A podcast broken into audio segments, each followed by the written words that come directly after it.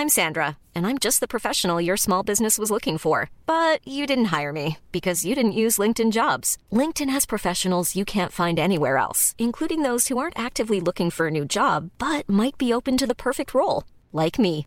In a given month, over 70% of LinkedIn users don't visit other leading job sites. So if you're not looking on LinkedIn, you'll miss out on great candidates like Sandra. Start hiring professionals like a professional. Post your free job on linkedin.com/people today. Grand contrôle. Libre et curieux. Libre et curieux. Bonsoir à toutes et à tous. Euh, Merci de nous rejoindre euh, à l'instant même en direct euh, sur Radio Grand Contrôle, donc pour le Grand Floor Café, deuxième édition. Ce soir, on a la joie d'accueillir Frédéric Fioloff à deux titres, en tant qu'animateur de la revue La moitié du fourbi et en tant qu'auteur d'un roman qui s'appelle La magie dans les villes, paru chez Kidam l'année dernière. Euh, la moitié du fourbi, son sous-titre, cette revue, c'est Littérature et appel d'air. Vous conviendrez que ça convient particulièrement bien euh, à euh, Ground Control, placé sous le signe de la liberté et de la curiosité. Euh, Frédéric Fioloff, euh, on aimerait savoir comment est née ce- cette revue qui a vu le jour en février 2015. Euh, que- comment se sont regroupées les envies en fait pour euh, aboutir à ce projet euh, qui dure maintenant depuis euh, presque trois ans. Bonjour, oui, donc l'histoire de la moitié du fourbi, euh, une question d'envie tout d'abord. Donc moi personnellement, je, à cette époque, euh, j'animais un blog de critique littéraire, La Marche aux pages, euh, où je parlais beaucoup de livres, voilà, gros lecteur, euh, euh, mais je voulais euh, aussi pouvoir en faire autre chose puisque ma façon de parler des livres que j'aimais prenait des tournures de plus en plus personnelles, voilà. Et avec différentes personnes que j'ai pu rencontrer, notamment un ami euh, romancier, Sylvain Prudhomme, euh, qui, euh, qui avait déjà, dont j'avais parlé des livres, etc. Euh, est venue l'idée de, de faire euh, à deux. Finalement, il m'a donné l'envie pour qu'on le fasse à deux, mais euh, il s'est euh, retiré après que la chose soit soit partie.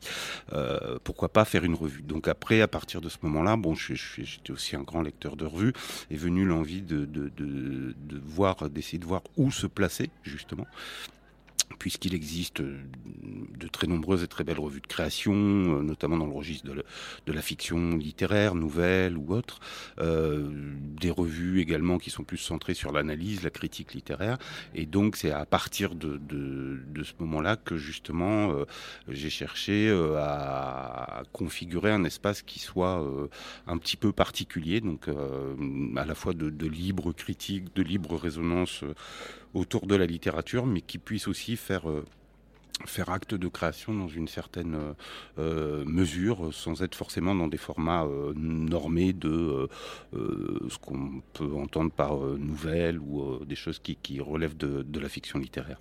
Voilà, donc c'est parti de ça, et puis j'ai très rapidement fait appel à, un- à un certain nombre de personnes que je connaissais bien ou moins bien, mais que je connaissais pour les avoir lus, apprécier leur travail, et on a constitué de cette manière un, comité de rédaction hein, autour d'un certain nombre de personnes donc euh, qu'on retrouve euh, qu'on retrouve dans la moitié du Fourbi, Hélène Gaudy, euh, Zoé Balthus, euh, Hugues Leroy, euh, Romain Anthony Poiredeau, euh, Romain Verger à l'époque qui s'est retiré depuis puisque une revue vit aussi et, qui a été remplacée si on peut dire par euh, Anne Morel. Voilà donc une équipe, un, noyau dur en comité de rédaction et puis des auteurs invités à chaque fois autour d'un thème, mais je pense qu'on on en parlera. Voilà en gros la genèse de, Alors, une des choses qui frappe à la lecture de cette revue, donc euh, au bout de trois ans, euh, six numéros, donc euh, ça, représente plus d'une centaine de textes. Il faut également mentionner les dessins, les portfolios, les photographies, parce que c'est une revue qui est pluridisciplinaire, hein, qui, ne- se contente pas de la chose écrite, qui, qui est aussi extrêmement riche en illustrations. Et à ce qui frappe évidemment avant tout, je crois que c'est l'éclectisme. Euh, c'est à chaque numéro, en tout cas moi c'est l'impression que ça me fait en tant que lecteur, euh, il y a euh, le plaisir de la découverte, de la surprise. Qu'est-ce qu'ils nous ont concocté cette fois-ci? Et comme tu le mentionnais, il y a aussi bien ceux qui sont déjà au bout de trois ans, les- un peu les vieux de la vieille ou les vieilles de la vieille, qui, qui en sont alors quatrième, cinquième, sixième participation. Dont d'ailleurs un certain Frédéric Feloff, dont on reparlera dans quelques instants. et puis les petits nouveaux, les petites nouvelles qui arrivent avec des, choses comme ça qui, sortent de nulle part et qui sont absolument magnifiques. Donc je te propose de parcourir rapidement en fait ces six numéros parce qu'on n'a pas l'éternité devant nous, on pourrait y passer toute la soirée, mais on va se contenter d'une petite demi-heure. Dans le premier numéro, donc écrire petit, c'est déjà quelque chose d'assez surprenant. Donc, euh, par quel bout prendre ça? Écrire petit, en petit caractère, euh, écrire tout en forme courte. Alors, on sent, bien qu'il y a quelque chose autour de la forme. Euh, il y avait des textes magnifiques, des textes très érudits sur des écrivains, sur des spécialistes de la forme courte, des textes magnifiques. moi, j'ai gardé un souvenir ému de deux textes, et pour des raisons complètement différentes. L'un qui a un texte très fort, très puissant et assez sinistre, il faut bien l'avouer, qui est le texte de Samuel Gallet, Autour de la moneda, une expérience chilienne, euh, qui est un texte glaçant, euh, d'une extrême intelligence hein, sur euh, certains aspects pas toujours bien connus de la dictature chilienne. Et puis l'autre texte, complètement différent, celui d'Hugues Leroy, dont je ne résiste pas à donner le titre en entier, sur les vertus de la concision dans certains textes que personne ne lit et qui parle en fait de la poétique des langages de programmation. Car euh, le JavaScript, le C ou euh, le Python sont des grands moments de poésie en fait et de littérature euh, en, eux-mêmes. Et à l'issue de ce texte de Hugues Leroy, on en est totalement convaincu et je trouve ça magnifique. Alors évidemment, il n'y a pas de chose plus différente a priori que la dictature chilienne et les langages de programmation contemporains. Et pourtant, ça se retrouve dans l'écriture petit, dans l'écrire petit de la moitié du fourbi. Oui, tout à fait. C'était un peu notre euh, euh, principe aussi de, travail, c'est-à-dire, euh, parce que je ne l'ai pas dit lors de ma première prise de parole, le, principe aussi de la moitié du fourbi, c'est qu'on part à, chaque numéro d'un, alors thème, je ne sais pas si c'est vraiment le, mot qui convient, en tout cas d'une proposition qu'on peut appeler un thème si on veut, mais c'est aussi un une mèche, euh, quelque chose qu'on va voilà qu'on va explorer euh, euh, de différentes manières. Et, et, cette proposition de départ, elle est on l'a on l'a choisi aussi pour son caractère euh, polysémique possible, le fait qu'elle puisse euh, ouvrir sur des choses euh, différentes, qu'elle puisse nous amener dans des, dans des, sur des territoires différents. Et c'était le cas un peu d'écrire petit, puisque ça peut être exploré de, de, différentes manières. L'écrire petit formel, mais le, miniaturisme, etc. Donc il y a des textes qu'on trouve notamment sur les, les microgrammes de, de, de Robert Walzer, qui est effectivement une écriture euh, euh, microscopique. Le texte que j'ai écrit aussi sur ces carnets retrouvés prennent en, charge cette euh, dimension-là. Mais il y a bien sûr l'écrire petit dans le sens de la prise en compte et l'intérêt que peuvent avoir des écritures euh, euh, incidentes, des, des, des, des, personnages euh, de peu, un peu. Hein, on peut penser au, au, texte de Michon, voilà, donc tout, tout, tout, cet aspect-là. Mais quand on travaille comme ça et qu'on invite effectivement des auteurs, on ne sait pas non plus a priori ce qu'ils en feront. Et c'était par exemple la, belle surprise de ce texte magnifique dont tu as parlé de, de Samuel Gallet, hein, qui qui connaît très bien l'Amérique latine, il est, il est dramaturge notamment, il, a, il, a, il avait à l'époque euh, travaillé sur pas mal de projets euh, théâtraux au Chili et qui lui a, à rappeler comment la Constitution, dans, ces petites euh, notes entre les lignes, peut arriver à nous piéger et comment finalement dans ce texte, euh, euh comment euh, certaines choses étaient déjà inscrites dans, dans, dans, la Constitution qui ont autorisé une espèce de coalition entre la dictature et, et certaines classes libérales au Chili. Mais voilà, donc lui il a pris un peu le contre-pied en nous invitant au contraire à écrire grand, à, à, à respirer à faire œuvre de, liberté dans ce qu'on écrit, à se méfier de ce genre de choses. Donc il y avait vraiment différentes approches euh, euh, possibles, d'où l'intérêt de... Alors dans ce premier numéro, tu avais écrit un, texte magnifique, un lisible illisible, les carnets de Monsieur M, que tu mentionnais à l'instant. Euh, je ne vais pas t'interroger sur celui-ci, je vais réserver ça pour des textes ultérieurs.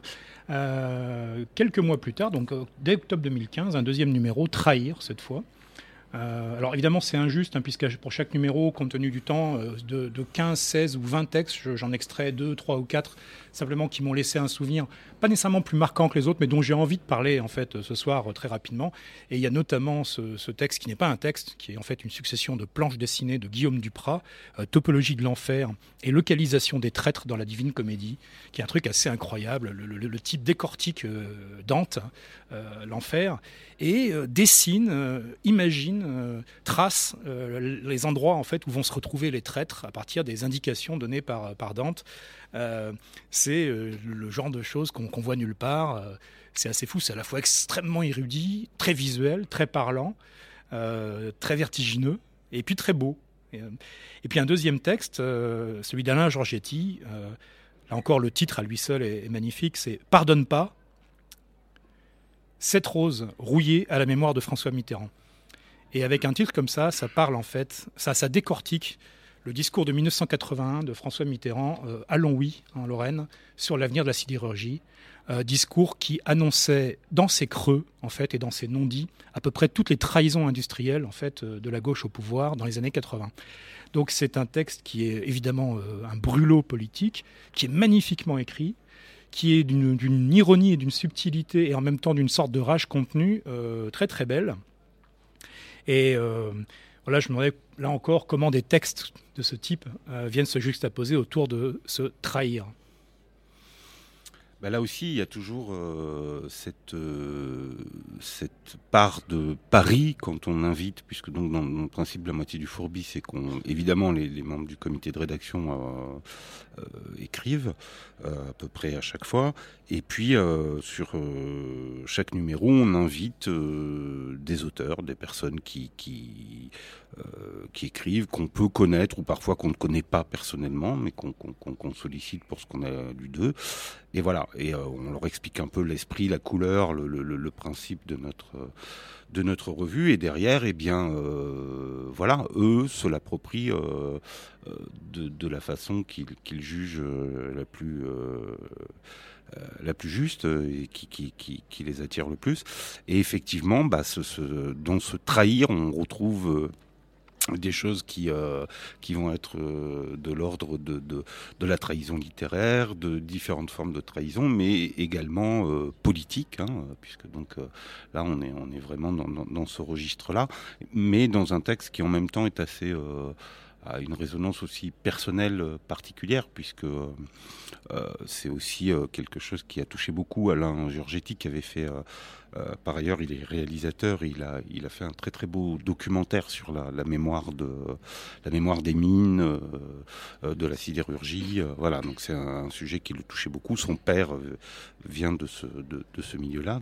Il était mineur et, et ça donne un texte qui croise justement à la fois une sorte de d'émotion de la mémoire familiale et, comme tu l'as dit, aussi un, discours et une mise au point politique euh, très forte euh, sur, euh, sur ces trahisons-là qui ont été, en l'occurrence, celles de, de, la gauche socialiste dans les années 80. dans ce deuxième numéro, tu écris un, un, texte qui s'appelle Le roi est nu. dont je ne vais pas, certainement pas dévoiler l'intrigue, parce que c'est un véritable petit roman policier sous le signe de la trahison. Est-ce que tu nous en dirais quand même quelques mots sans dévoiler Et je sais que c'est redoutable. Euh, oui, bon, on va essayer, on dirait un mot. Donc, bon, c'est effectivement un texte qui, euh, parle de trahison, d'une certaine forme euh, de trahison, et qui tourne autour, donc qui est mis en texte, mais qui tourne autour du, euh, c'est de l'ordre en, partie du récit, puisque ça tourne autour d'une expérience euh, personnelle vécue euh, à travers un personnage que j'ai rencontré à une époque où je travaillais et vivais en, Afrique. Donc un personnage voilà haut en couleur qui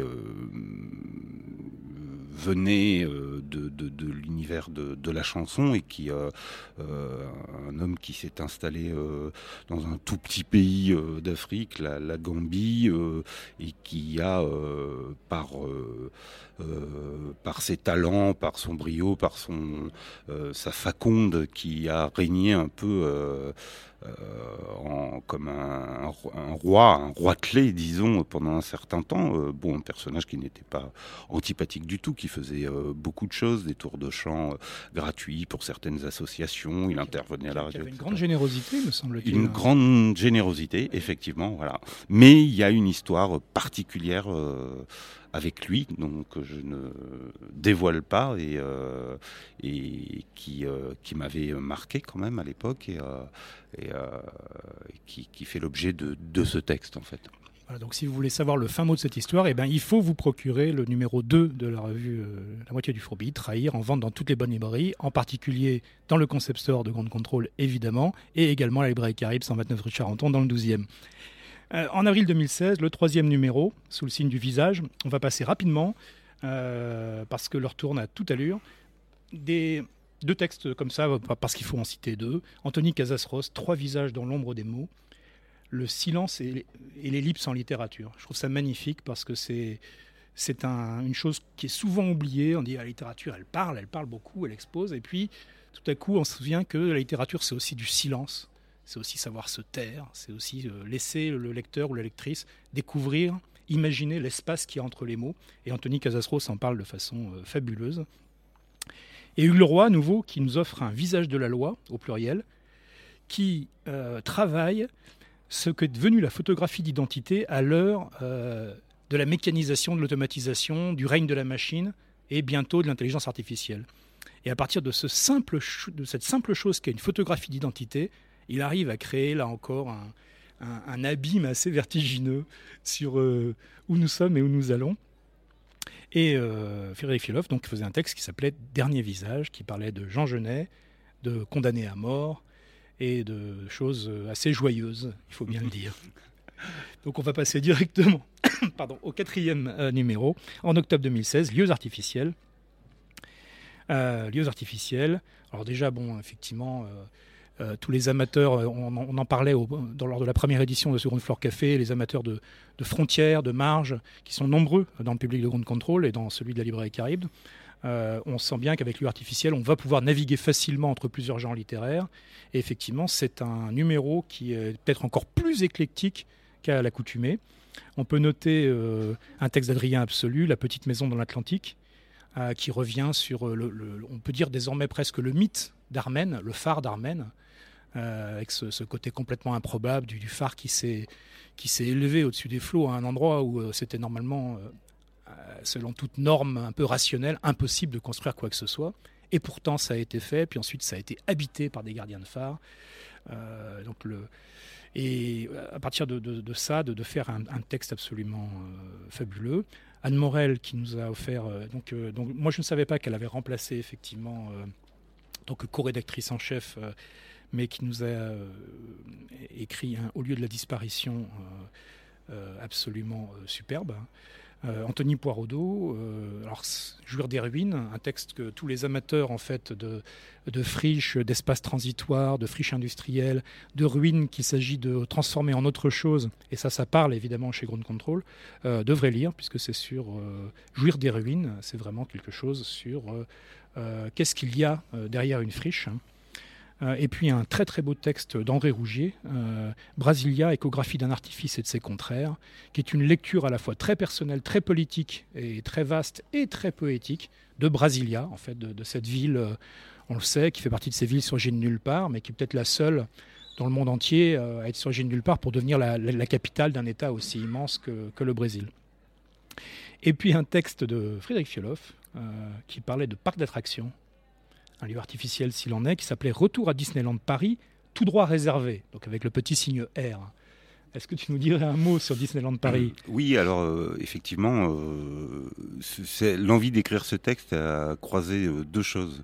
L'unique expérience que j'ai eue personnelle et familiale de, ce lieu un peu un peu redouté, en tout cas en ce qui me concerne, où j'ai dû, bon, euh, pour, euh, euh, pour aller vite, pour concéder à la demande de mes enfants, m'infliger d'y passer une journée, même si pour eux c'était sympathique. Et puis surtout la découverte d'un film magnifique qu'on peut, je crois, encore voir en, en streaming sur Internet, qui, qui est un documentaire de création du réalisateur Arnaud Despalières et qui s'appelle euh, Disneyland, mon vieux pays natal, euh, et qui est un, film euh, très étonnant où Arnaud Despalières se filme dans Disneyland, mais décale complètement le discours et tout en nous montrant des choses de, de, ce lieu, en fait un espèce de lieu étrange, inquiétant,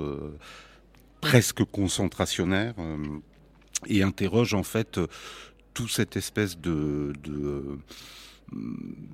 non-dit, de violence qui est au cœur des contes même et, qu'évacue Disneyland en tant que lieu, euh, euh, lieu euh, dédié finalement à la consommation, à un rêve formaté, asexué, déviolentisé, mais de manière tout à fait artificielle. Et voilà, et, il crée quelque chose de, de, de très euh, très fort euh, dans, ce documentaire que j'invite tout le monde à voir puisqu'on peut encore le voir. Donc voilà, mon, texte était une euh, visite de visitation de, Disneyland un peu sous ces deux angles quoi. Et j'ai pris beaucoup de plaisir à l'écrire et puis notamment peut-être je l'espère à faire pour ceux qui ne le connaîtraient pas connaître un peu donner envie de voir ce, très beau film d'Arnaud Despalières. Alors, mars 2017, un peu plus tard, le cinquième numéro, Noir et ce n'est pas la mort, euh, donc euh, placé sous le signe de Guy Vic notamment. Oui, je me... Sinon, Noir et ce n'est pas la mort, c'est ça? Et ce n'est pas la nuit. ce n'est pas la nuit, pardon. je n'arrive pas à relire, mais parce qu'en fait ça pourrait être la mort. Euh, où on a euh, bah, là encore euh, des textes remarquables. J'en mentionne cette fois un peu plus, j'en mentionne cinq. Anthony Poirodeau, Un sang d'encre, autour de Nick Cave, des correspondances entre les contenus artistiques de Nick Cave, que ce soit dans ses chansons, que ce soit dans ses romans, euh, et euh, sa vie. Euh, une série de coïncidences, de correspondances, de résonances, de choses troublantes, avec un personnage aussi immense que Nick Cave. Et j'en profite donc pour mentionner, on me pardonnera ce petit moment publicitaire, que le 22 mars prochain, il y aura une soirée spéciale Nick Cave chez Caribde, au 129 rue Charenton, dans le 12e. Euh, deuxième texte, Zoé Beltus et Ryoko Sekiguchi, un entretien à propos de, la traduction en fait euh, de Louange de l'ombre de Tanizaki. C'est euh, bouillonnant d'érudition, d'intelligence, de résonance culturelle et justement à propos de Tanizaki, de jeu avec les clichés tant sur l'Occident venant de l'Orient que sur l'Orient venant de l'Occident. C'est magnifique. Hugues Leroy, Noctem Virumque Cano, euh, nous parle de cryptographie et de, dans la Première Guerre mondiale, et c'est assez hallucinant. Euh, Véronique Belan, euh, alors oui, ça, ça, ne s'invente pas ce soir ici, avec un texte qui s'appelle Physics Major Tom to Ground Control. Euh, bon, à propos évidemment d'une chanson célèbre et d'un lieu désormais euh, également célèbre, et qui travaille sur la transformation d'ondes cosmiques euh, recueillies par un, radiotélescope de l'Observatoire de Paris en texte. et c'est un moment, comment appeler ça, de surréalisme, de, de oulipien, c'est quelque chose d'assez hallucinant. Euh, qui réjouira autant les scientifiques que les littéraires, puisque là, il y a une conjonction euh, rarissime hein, d'astrophysique et de création de, textes euh, littéraires. Et puis Charles Robinson, avec un texte qui s'appelle 351, et c'était écrit en mars 2017, enfin publié en mars 2017. Ça résonne étonnamment évidemment avec l'actualité de ces derniers temps, puisqu'il y a des gens qui comptent des SDF, hein, certains qui ne les comptent pas mais qui savent qu'il y en a 50, d'autres qui les comptent et qui s'aperçoivent qu'il y en a plusieurs milliers. Et Charles Robinson parlait avec des mots qui sont les siens, qui sont toujours à la fois d'un faux cynisme et d'une magnifique poésie euh, politique, hein, euh, des morts silencieuses, en fait, des oubliés, des réprouvés, des SDF, hein, de ceux qui justement ne sont pas comptés et ne comptent pas. Euh, c'est pas le texte le plus drôle qui soit paru dans les six numéros de la moitié du Fourbi, mais euh, c'est un texte absolument magnifique. Euh, dans ce numéro 5, Frédéric Fioloff a écrit un texte qui s'appelle Une question noire, mais je vais enchaîner directement et lâchement avec le numéro 6, euh, le dernier en date. Et là, je vais mentionner qu'un seul texte, parce qu'on va lire un petit extrait du texte de Frédéric Fioloff. Hein. Euh, l'autre que je mentionnerai, c'est un texte de Francis Tabouret, qui s'appelle Encre mordant les nuages. Euh, qui n'est pas un texte de poésie comme son titre pourrait le laisser espérer ou craindre, mais qui est un texte à propos d'un auteur anglais, il faut être honnête, absolument obscur, euh, mais qui met en scène d'une façon passionnante, passionnée et, proprement incroyable euh, le faucon pèlerin et ce que c'est de vivre en fait à travers l'œil d'un faucon pèlerin, de la vie d'un faucon pèlerin. Dit comme ça, vous vous dites non mais c'est improbable, et c'est extraordinaire. Le, roman lui-même enfin, est extraordinaire, et le texte qu'en tire Francis Tabouret est extraordinaire. Mais Frédéric Fiolof, dans ce bestiaire, donc le numéro 6, le dernier en date, euh, octobre dernier, euh, nous fait un exercice d'apprivoisement euh, et qui traite d'un compagnon de, de, tous les jours de pas mal d'endroits dans le monde qui est souvent un peu mal aimé et je vais proposer qu'on en, en, écoute le début, euh, si cela vous convient, Frédéric. Tout à fait. Donc on pourra peut-être reparler de l'animal en question ensuite, je ne sais pas, mais je, lis le début de mon texte. Donc, euh, L'applicateur hygiéniste, comme elle se présenta elle-même, se tenait sur le pas de ma porte. Courte, trapue, le front haut, elle avait un peu l'allure altière d'une haltérophile du bloc de l'Est au temps de la guerre froide. Pourtant, je crus déceler au fond de ses yeux une brume légère, le filet de tristesse de ceux qui savent. Elle entra d'un pas sûr dans mon appartement. Elle portait à la taille son pistolet à gel anti-blatte. Ses explications furent brèves mais précises. Une petite pointe de gel aux endroits stratégiques, entendez chaud, humide, obscur et propice à la circulation. Le produit qui ne se trouve pas dans le commerce, SIC, attire irrésistiblement les cafards. Ils l'avalent, leur organisme gorgé de magnésium s'en trouve brutalement affecté et ils crèvent sans pondre. Lorsque je lui demandai ce qu'elle entendait par crever sans pondre, elle s'adossa à l'évier de la cuisine et esquissa un demi-sourire entendu d'elle seule. Ce qu'il faut savoir, me confia-t-elle, c'est qu'avec ces bestioles, on fait généralement tout de travers. Car que se passe-t-il lorsqu'on agresse un cafard avec un spray insecticide ou une semelle meurtrière? Il pond, tout simplement. Dès qu'elle se sent menacée, ne serait-ce qu'une fraction de seconde, la femelle lève les fesses et expulse immédiatement jusqu'à une centaine d'œufs translucides et absolument invisibles à l'œil nu. Une équation simple, en somme. Tuer un cafard par les moyens qui semblent les plus intuitifs, c'est en faire naître cent. Magnifique ruse de la nature, pensais-je, en comparaison de laquelle la perpétuation de l'espèce humaine me parut soudain une bien laborieuse tentative de survie. Et ce n'est pas tout, ajouta mon initiatrice. Quand on le regarde, c'est pareil, le cafard prend peur et il pond. Je dois l'avouer, une telle sensiblerie me porta cette fois sur les nerfs. Pourtant, le coup de grâce n'était pas encore venu. Observant d'un air narquois ma cuisine immaculée, l'hygiéniste acheva. Il faut aussi que vous sachiez une chose, les cafards adorent la javel. Après ces explications, elle s'acquitta enfin de sa tâche avec professionnalisme et célérité. Cinq minutes plus tard, elle regagnait la sortie, et comme je lui demandais si, à présent, l'affaire avait quelque chance d'être définitivement réglée, elle se tourna vers moi. Je perçus à nouveau au fond de son regard cet indéfinissable trait de mélancolie entrevu un peu plus tôt. Elle rengaina son arme et murmura, comme pour elle-même, ils étaient là avant nous et ils seront là après nous. Et il se trouve que là, en l'occurrence, c'était chez moi. donc, un texte consacré euh, au cafard. Euh, il y avait le texte de Kafka, il y a maintenant le texte de Frédéric Fiolof. Hein.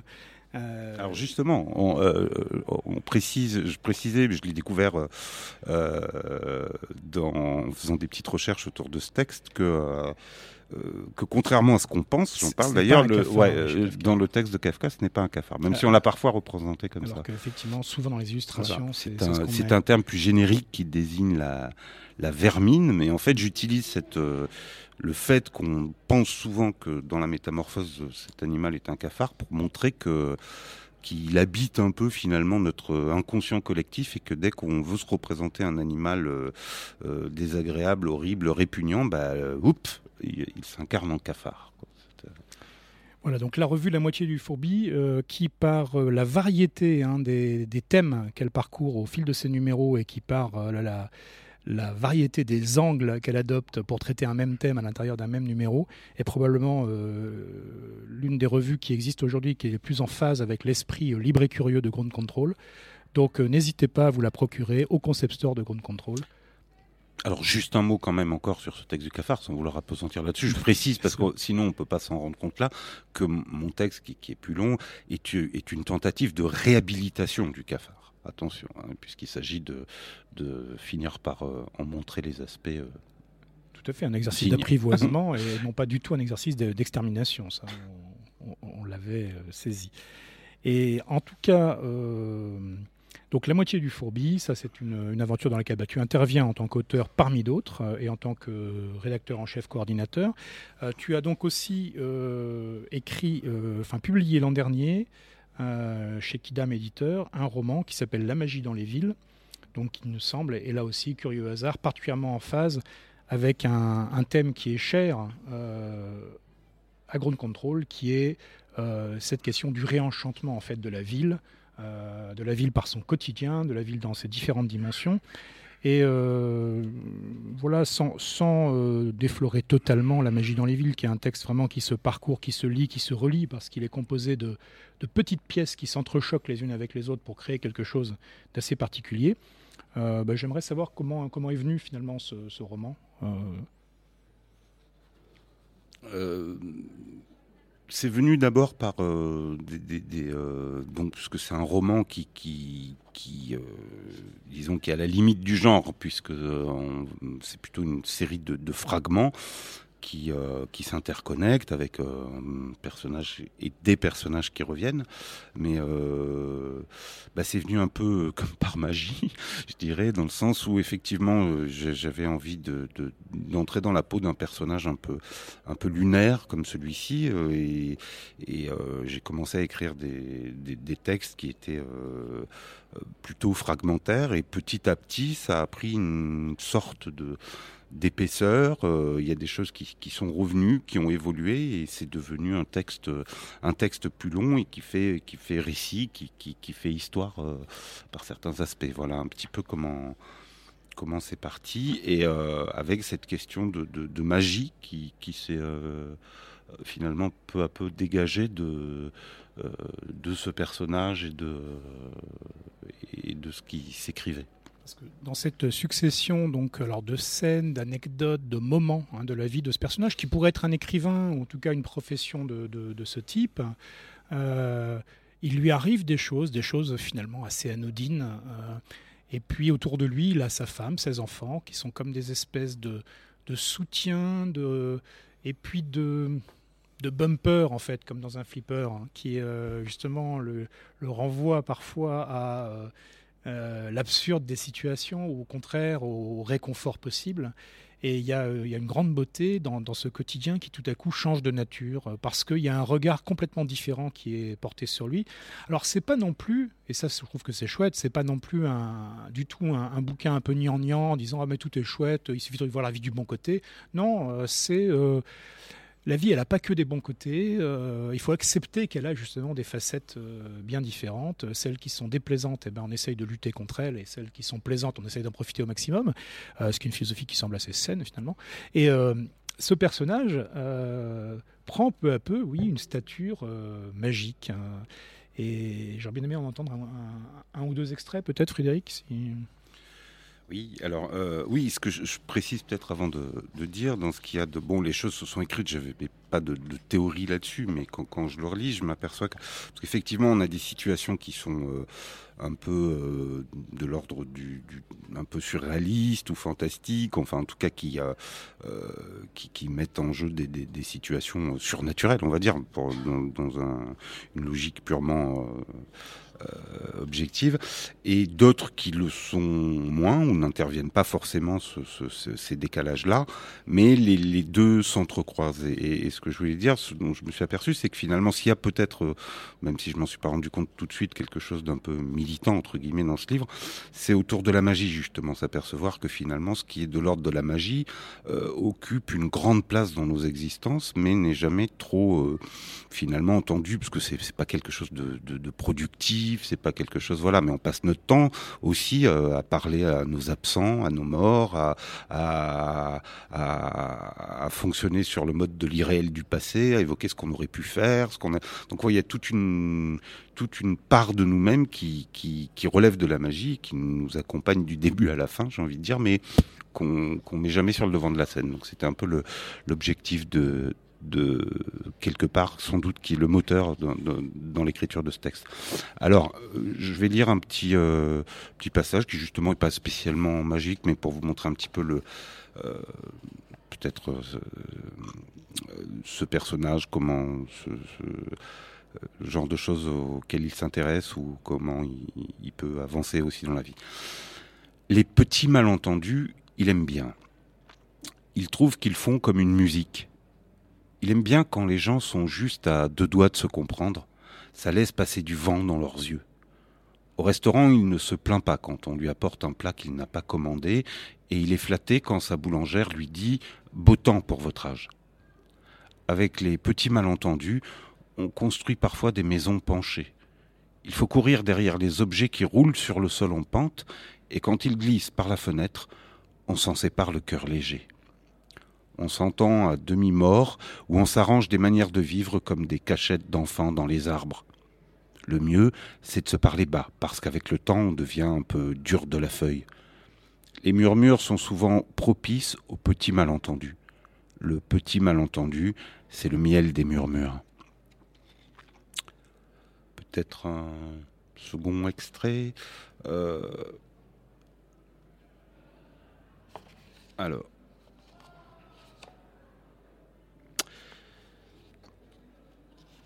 Pendant que tu choisis ce deuxième oui. extrait, je, je, mentionnais à propos de magie euh, une conversation qu'on a eue tout récemment euh, à la librairie avec Arnaud Bertina et j'espère qu'il nous fera la joie de venir euh, à Grande Contrôle, à un Grande Contrôle Café en fait prochainement.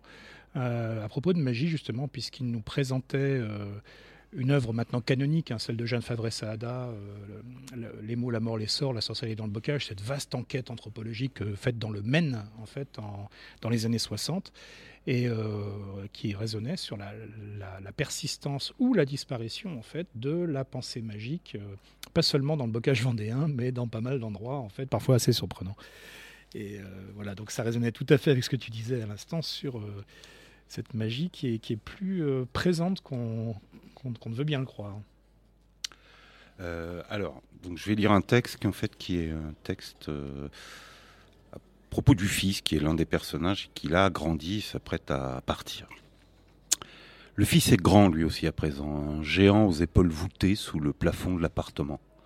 Ça ne s'est pas fait progressivement, mais par poussée brutale et régulière, la nuit quand tout le monde dormait. Et comme si ça ne lui suffisait pas d'être devenu un géant, il a décidé de s'élever encore. Il porte, accroché à son dos, une petite machine bien faite qui doit lui permettre de voler. Une antenne sort par un trou du haut de sa besace en jean et sur les côtés, on aperçoit des ailes en inox léger qui peuvent s'allonger ou se rétracter. Sa mère est un peu inquiète tout de même. As-tu vu, mon chéri, ces archives à la télé? Ces vieux films où de bons pères de famille bedonnants se jettent dans le vide avec leur engin volant? Ils s'écrasent comme des figues en redingote du haut des falaises de France après avoir baisé le front de leur épouse et de leurs enfants. Ne te fais pas de soucis, maman, c'était il y a longtemps. Et puis je n'ai ni femme ni enfant, je voyage léger. Euh, sans compter que la science a fait des progrès, renchérit le père. Tout va bien se passer notre fils réapparaîtra certains soirs sur le balcon pour nous chanter la chanson du vaste monde, et de temps en temps il m'invitera à manger une choucroute pour me confier des choses inouïes, les pannes en plein vol auxquelles il aura survécu, la couleur des oiseaux vus de dessus. Face à tant de confiance partagée, la mère retrouve un peu de sérénité.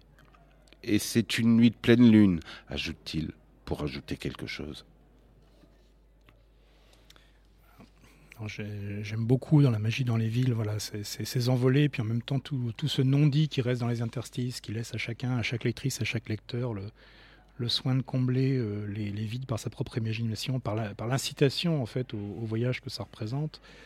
je, sais qu'à la lecture, j'avais beaucoup pensé pas seulement parce que l'exergue de la magie dans les villes est, d'Henri Michaud, mais aussi par résonance avec le regard que porte sur le monde un personnage comme Plume chez Michaud, qui est un regard à la fois extrêmement lucide, extrêmement bienveillant et toujours un peu surpris, euh, justement, que, les choses puissent tourner comme elles tournent. Euh, et j'aimais bien cette façon de, voilà, de, traiter le réenchantement sans parler de réenchantement, mais de, le vivre, de le faire. Il y a vraiment quelque chose à, l'œuvre. Donc, est-ce que tu dirais que, et c'est peut-être un peu provocateur de ma part, dire que La magie dans les villes, sous ces airs, comme ça, est un livre profondément politique hein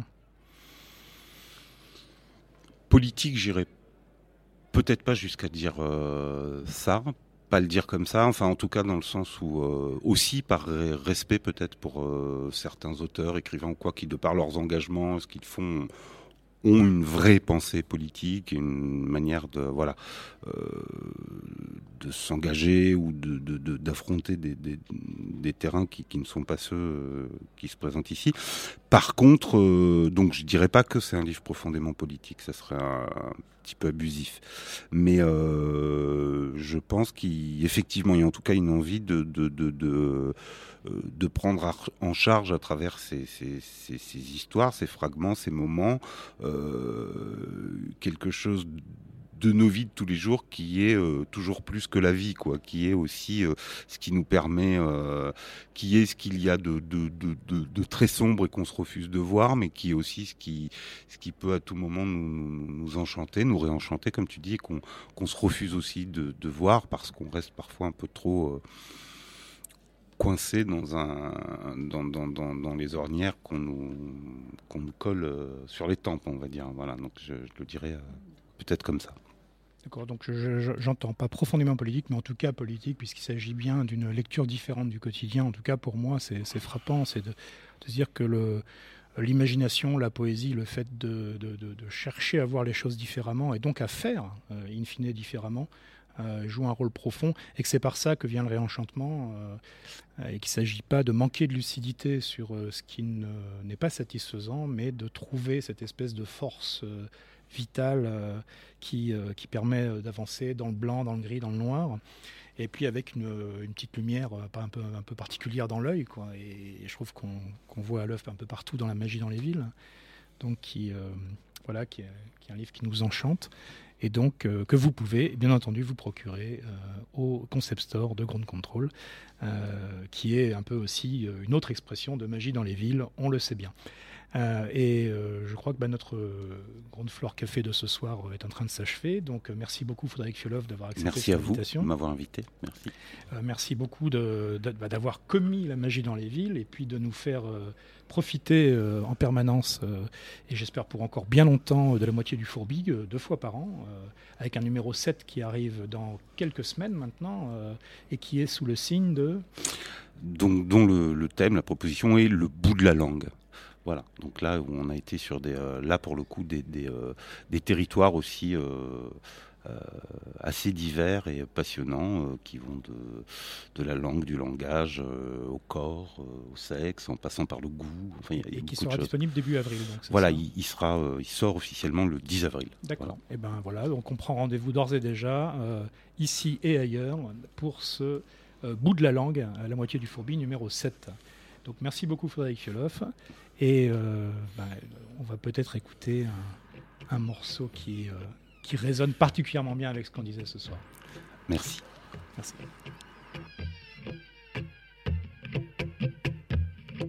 Louise, she's divine.